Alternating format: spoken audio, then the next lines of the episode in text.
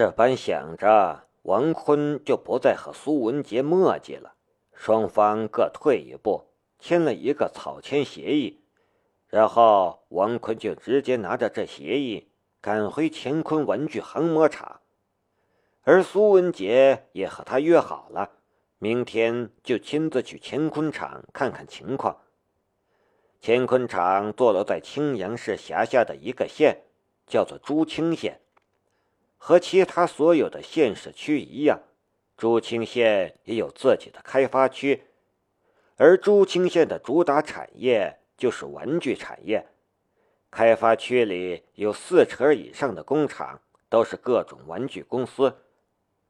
而最让朱清县骄傲的，就是整个青阳市最大、省内也能排得上号、国内知名的智兴玩具公司就在这处工业园区。乾坤厂和智兴厂的大门恰好正对面，双方是同行。彼此少不了竞争，关系就一直很差。不过，智兴厂是朱清县重点扶持的企业，而乾坤厂早就已经入不敷出，和智兴厂的多次纠纷较量，或者说冲突斗殴之中，都落了下风，颇有些被压着打的感觉。这不。王坤刚刚开车回到了朱清工业园区，就发现智兴厂的货车又把乾坤厂的大门给堵住了。几个乾坤厂的工人正在破口大骂，但那些智兴厂的司机却是一个个充耳不闻。更可气的是，这些人还拉着水管，正在冲洗那些货车，脏水四下流淌。不少都流进了乾坤厂里。王坤远远停下来，就看到不远处智兴厂的运输部部长陈桂宇在那边哈哈大笑呢。你们干什么？汽车开不进去了。王坤从路的一侧大步走过去，踩了一脚的泥水。干什么？没看到啊？刷车呀！常贵宇那个得意呀！智兴厂和乾坤厂的差距太大。其实大部分的智兴厂的人是懒得和乾坤厂起冲突的，但是这个常贵宇是智兴厂厂长的小舅子，不知道哪里和乾坤厂不对付，总是找乾坤厂的麻烦。刷车，你不会回你们自己厂区去刷车吗？王坤火大。当然不行了，厂区里现在也在大扫除，明天可是有大领导要来视察的。常贵宇那个得意呀，咱们智兴厂这下子也算是在大领导那里挂了号，重点扶持的了。你们乾坤厂就嫉妒去吧。嫉妒你个头啊！王坤很想上去。给常贵宇几拳，不过常贵宇年轻的时候也是跑车出身，现在一个人能装王坤俩。王坤本质上是个技术人员，文弱书生，哪里打得过常贵宇呀？早先十几二十年的时候，有一个说法：司机这个行当虽然赚钱，但却不是好人干的。就算是好人，干上一阵子也肯定学坏了。但现在这种情况其实也存在。说到跑长途的司机，很多人也依然会戴上有色眼镜。再向前几十上百年，还有一句话，叫“车船垫脚牙，无罪也该杀”。简直就是常贵宇这混蛋的真实写照。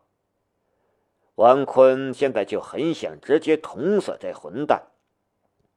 对了，听说你们乾坤厂经营不善，马上就要倒闭了。就算是想要嫉妒，怕是也嫉妒不来了吧？常贵宇哈哈大笑。王坤怒极了，却一句话也说不出来。如果处理不好，说不定真要倒闭了。王坤心中憋了一口气，憋着劲儿要把这事儿办得漂漂亮亮的，心中幻想着等到把制兴厂击垮了，陈桂宇哭着闹着要让乾坤厂放他们一马的样子，王坤心中也有了点心气儿了。但刚刚进了厂门，就让他心中的火焰熄灭了一半。倒不是因为满院子的脏水，而是因为几名工人正揪着哥哥王乾的领子，把哥哥抵在了墙角。王乾和王坤哥俩，哥弟弟王坤主经营，哥哥王乾就只是干干内政和技术活并不仅仅只是因为性格的原因，还因为哥哥王乾小时候得了小儿麻痹。行动并不灵便，大部分时间需要依靠双拐来走路。你们干什么？王坤一把拽住了最外面的一个人，把他丢到一边。其余的工人也上来帮忙，把众人拉开了。扶起地上的王乾，王坤怒瞪这些人：“你们这是想干什么？”我。我们来讨工钱，几个人期期爱爱。王乾是个软绵绵的性格，但王坤却是外柔内刚，更有威信。讨工钱就可以打人吗？你们也都是老职工了，我们兄弟办厂子这么多年，经历的大风大浪不少了。就算是有几次经营困难，事后哪次不是拿到货款？就把大家的钱先补上了，绩效好了，哪一次不是想着先给大家发奖金？我们兄弟哪一点对不起你们，让你们需要用这种方法来讨工钱？王坤倒觉得自己和这些工人们是同患难的关系，却没想到他们这么早就忍不住了，一时间有些心寒。那几名工人有些底气不足，你看我，我看你，终于推举出了一个人来。坤，坤哥，那名工人道：“我，我们想辞职。辞职？为什么？”王坤愣住了。我们，我我们就是要辞职了。想走就走吧，工资等财务缓过来会发给你们的。就算是公司缓不过来，我砸锅卖铁也会补给你们。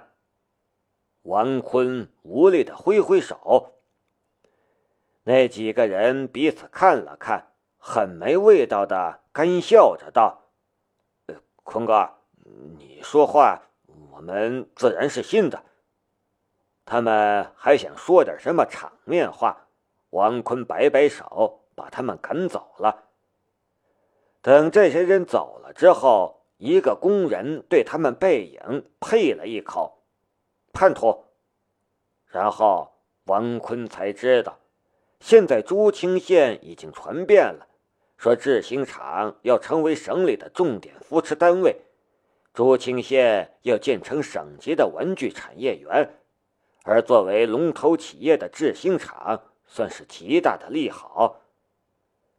王坤摇摇头，别的什么的他都不打算多想了，还是踏踏实实干好自己的活儿吧。把哥哥王乾扶到办公室里，王坤把自己的经历一说，王乾连忙催着他：“快去，趁现在银行还没关门。”这边还没出门，就又听到了门外吵吵闹闹的。出去一看，就看到一个相熟的开发区官员正走进来。王总，王总呢？呃，这儿呢，这儿呢。呃，顾主任。王坤连忙上前。对他们来说，这些开发区的官员也是不能得罪的。明天有大领导要来开发区视察，对面的制兴厂是重点视察单位。到时候要经过你们门外，你们把门脸好好收拾一下。对了，制兴厂厂房的清扫工作太艰巨了，你们组织点人，把外面的大马路清扫一下。顾主任毫不客气的就下了命令，然后转身就走。过了片刻，又转过头来：“还有，你们明天把门关紧点。领导要是心血来潮要进来看看，那就麻烦了。”这话说的什么意思？王坤差点被气死了。我乾坤厂就视察不得？都说人善被人欺，但也不是这样欺负的呀。王坤都那么生气，更别说工人们了，都拿眼睛看着王坤。只要王坤说一杯为号，就要揍那官员一顿。坤哥，这也太欺负人了吧！工人们都群情激昂。唉，别管他们，不过。咱们真得把厂子整治整治。明天南总和苏总就要来咱们厂视察了。南总和苏总是第一次来咱们厂子，难道让他们看到现在这样子？满地脏水，一片狼藉，这可不行。南总是现在咱们省里的无人机巨头，只要南总给咱订单，咱们就可以直接转型了。到时候，咱们乾坤厂可不是玩具厂了，是无人机厂。哼，文具厂算个屁，咱们可是高薪尖的产业。王坤给大家打气。工人们大都是一起共患难走过来的，都去干活了。王坤收好了那草签协议，匆匆赶往了银行。到了晚上七点。才闷闷不乐的回来了。